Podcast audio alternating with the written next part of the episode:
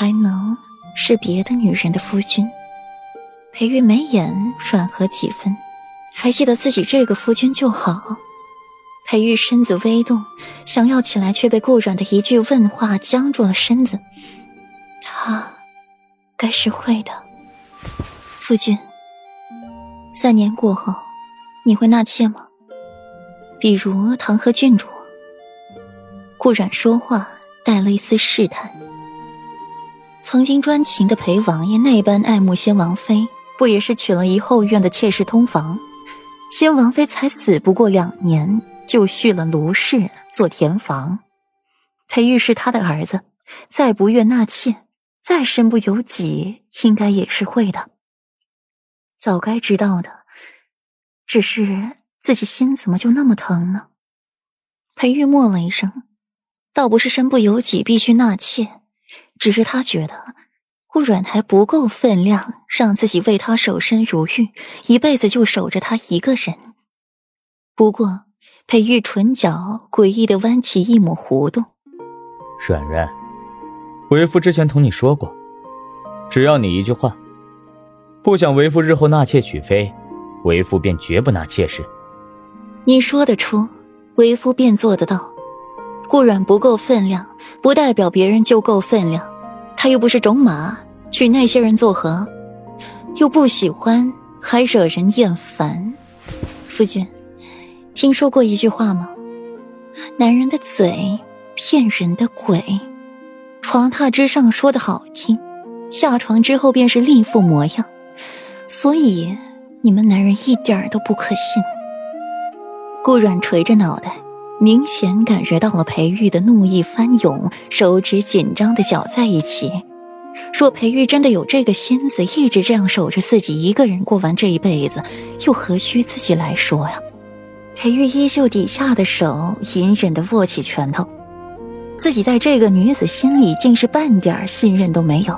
亏自己待她那么好，什么承诺都给她了，双手捧着送到她面前了，却被她这样践踏。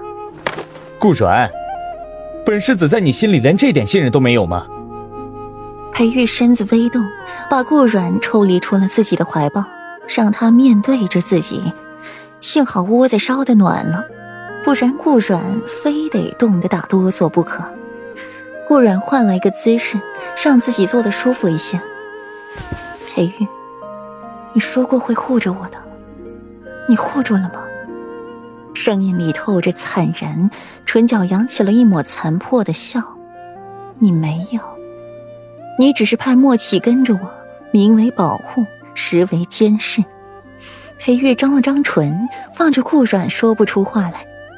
他确实没有护住顾软，一次一次的让他受伤流血，这次令他失明，也难怪他不信任自己。裴玉默然，伸出手。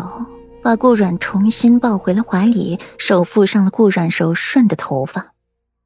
所以，你以后要保护好我。顾软是个聪明人，自然说聪明话。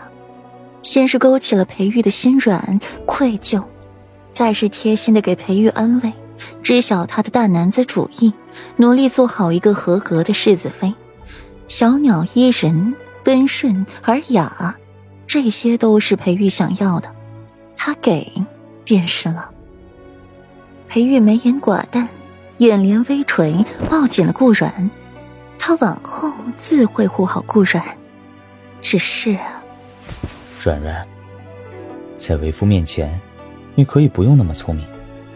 机关算尽，每一句话，每一个表情，都是经过了深思熟虑才表现出来、说出来。就好比温婉温言，你不是为他们求情，更不是心疼他们，而是为自己收买人心，为的是他们忠心于你。顾软脸埋进了裴玉的怀里，敛去了脸上的嘲讽。若是不聪明，他不知该死过多少次了。那就得看夫君有没有这个本事，可以让妾身对你卸下心防了。